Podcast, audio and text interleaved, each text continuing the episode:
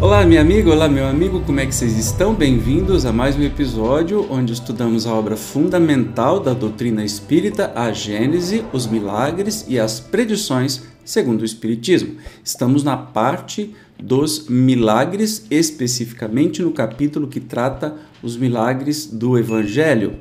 E hoje nós vamos ver sobre também um, um milagre muito interessante que é a multiplicação dos pães. Então, vamos lá para o texto.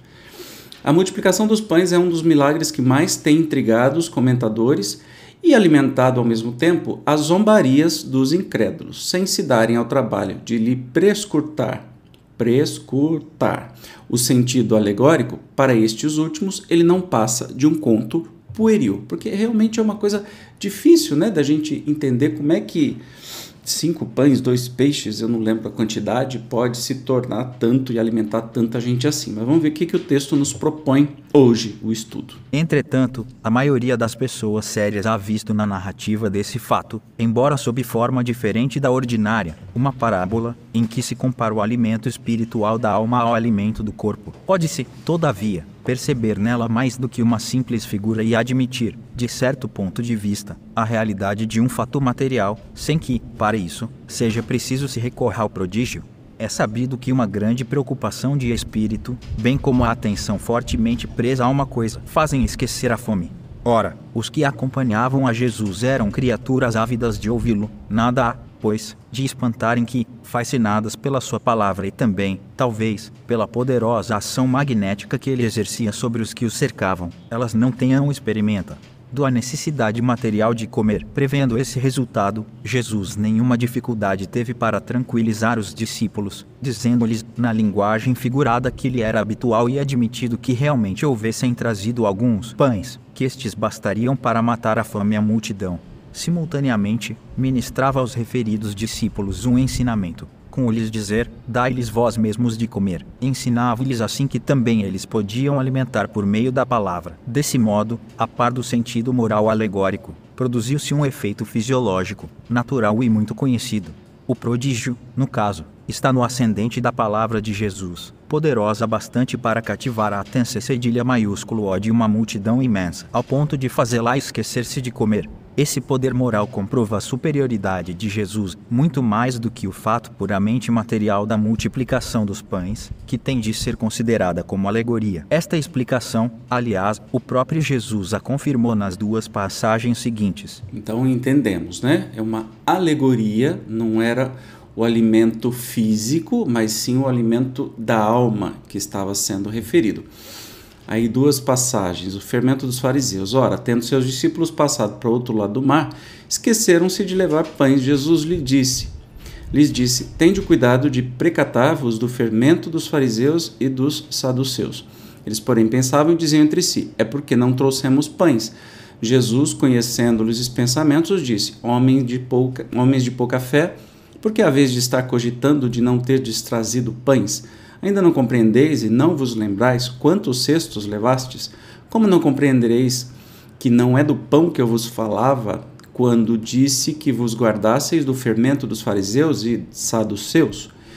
Eles então compreenderam que ele não dissera que se preservassem do fermento que se põe no pão, mas da doutrina dos fariseus e dos saduceus. Aí outra citação, o pão do céu. Deixa eu colocar o Zezinho aqui para ler, que ele lê melhor que eu. No dia seguinte, o povo, que permanecera do outro lado do mar, notou que lá não chegara outra barca e que Jesus não entrara na que seus discípulos tomaram.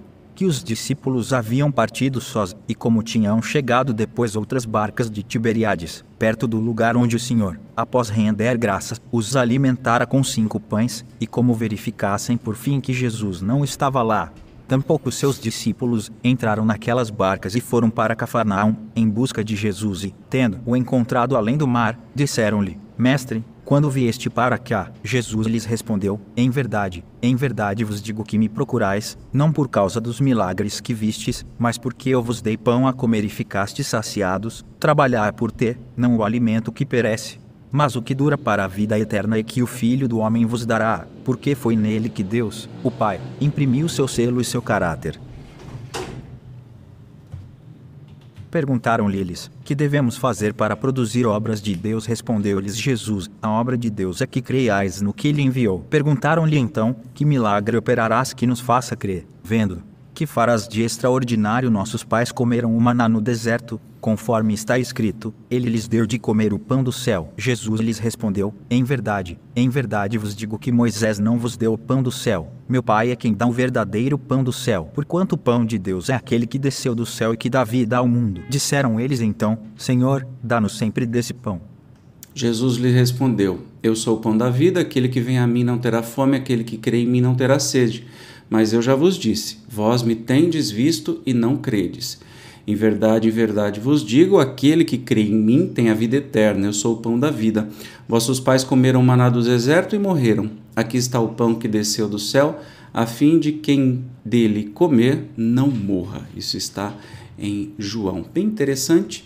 É, reforça aí estas passagens né, que é, não passam de alegorias, né, e lembrando e reforçando, os evangelhos foram escritos 50, 60 anos depois é, da morte de Jesus, portanto, muita tradição oral e muita coisa fantástica foi acrescentada, mas que a gente se atenta à mensagem e também na compreensão de quem é Jesus, né? Exatamente quem é. Na primeira passagem, lembrando o fato precedentemente operado, Jesus dá claramente a entender que não se tratara de pães materiais, pois, a não ser assim, careceria de objeto a comparação por ele estabelecida com o fermento dos fariseus. Ainda não compreendeis, diz ele, e não vos recordais de que cinco pães bastaram para cinco mil pessoas e que dois pães foram bastantes para quatro mil. Como não compreendestes que não era de pão que eu vos falava, quando vos dizia que vos preservasseis do fermento dos fariseus esse confronto nenhuma razão de certeria, na hipótese de uma multiplicação material. O fato fora de si mesmo muito extraordinário para ter impressionado fortemente a imaginação dos discípulos, que, entretanto, pareciam não mais lembrar-se dele, é também o que não menos claramente ressalta, do que Jesus expendeu sobre o pão do céu, empenhado em fazer que seus ouvintes compreendessem o verdadeiro sentido do alimento espiritual.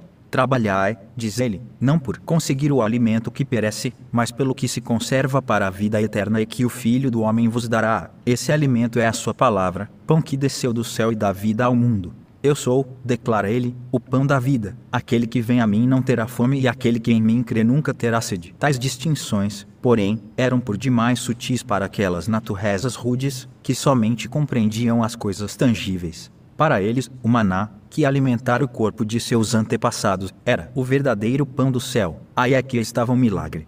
Se, portanto, houvesse ocorrido materialmente o fato da multiplicação dos pães, como teria ele impressionado tão fracamente aqueles mesmos homens, a cujo benefício essa multiplicação se operara poucos dias antes, ao ponto de perguntarem a Jesus: Que milagre farás para que, vendo-o, te creiamos? Que farás de extraordinário? Eles entendiam por milagres os prodígios que os fariseus pediam, isto é, sinais que aparecessem no céu por ordem de Jesus, como pela varinha de um mágico. Ora, o que Jesus fazia era extremamente simples e não se afastava das leis da natureza. As próprias curas não revelavam caráter muito singular nem muito extraordinário. Para eles, os milagres espirituais não apresentavam grande vulto. Portanto, então, mais um, é, uma questão de é, entendimento, né, interpretação sobre este é, milagre né, da multiplicação de pães na verdade, Jesus estava falando sobre a palavra e não fisicamente. E que, com o passar do tempo, como a gente, ser humano, adora do, do fantástico, do sobrenatural, inventa algumas coisas, né? Para ficar assim mais, oh, né? Olha que legal, vai passar mais adiante. Porque afinal de contas, o que, que é só uma mensagem de você ser mais evoluir mais rápido, progredir moralmente mais rápido, né? A receita de bolo para fazer isso, isso realmente não tem importância. O que tem importância é você transformar quatro pães em dois mil e alimentar duas mil pessoas. Entende que a gente ainda não tem maturidade para entender ao certo a importância da mensagem de Jesus e não se ficar se atendo a estas coisas fantásticas que escreveram a respeito dele. Isso realmente não descaracteriza Jesus, não tira a sua é, a sua importância histórica, a sua importância espiritual para todos nós. Legal? No próximo episódio nós vamos falar sobre os milagres, é, os milagres de Jesus, claro, nós estamos falando a tentação de Jesus. Eu te espero como sempre. Até mais. Tchau.